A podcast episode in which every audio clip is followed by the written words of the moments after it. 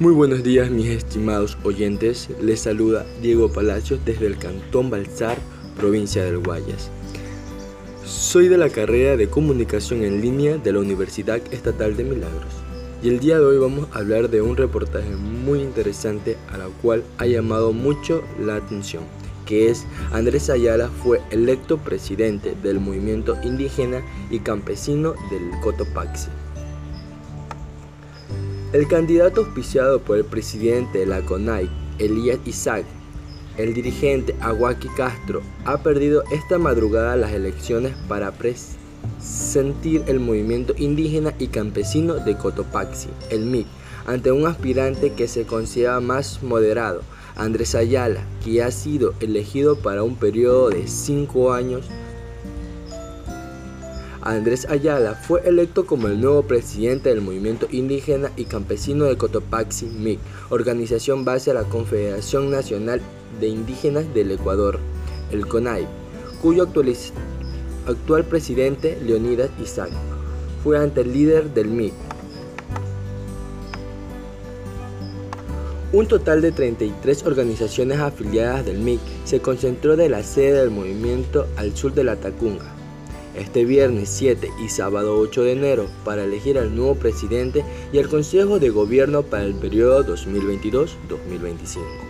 Las nuevas autoridades fueron electas con 263 votos de la organización de segundo grado de la provincia de Cotopaxi. El otro candidato fue Aguasqui Castro, Ayala, y ejercía funciones de presidente bajo su burocracia, luego de que Isaac fue electo como el nuevo presidente de la CONAI. La madrugada de este domingo 9 de enero, tras conocer los resultados, Ayala dijo que primero trabajará por la unidad de movimiento y descartó división en Cotopaxi. Además, sostendrá los principios de la justicia indígena, practicando los derechos colectivos y defenderá la tierra en contra del extractivismo. Sobre las gobernalizaciones, Ayala aseguró que todos han estado exigiendo al gobierno y el gobierno se ha hecho el sordo. Por lo tanto, se unirá a la CONAI para continuar con la lucha en el marco de los 500 años de resolución del movimiento indígena. Días atrás, Isaac anunció que iniciarán las movilizaciones contra el gobierno desde este mes. Ayala señaló que solo estarán esperando que se agreguen los días. La provincia de Cotopaxi siempre ha sido hombres y mujeres de lucha. Siempre vamos a estar dando la cara ante el gobierno que nos quieren tener cada día más en esta pobreza. Calificativos, insultos, esto tampoco vamos a permitirlo. Eso explicó Ayala.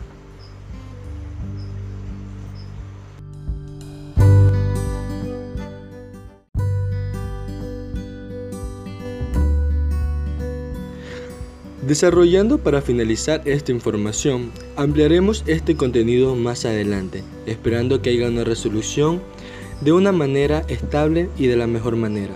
Agradecemos a todas las personas oyentes que estuvieron presentes en este día. Muchas gracias a todos y un gusto saludarlos.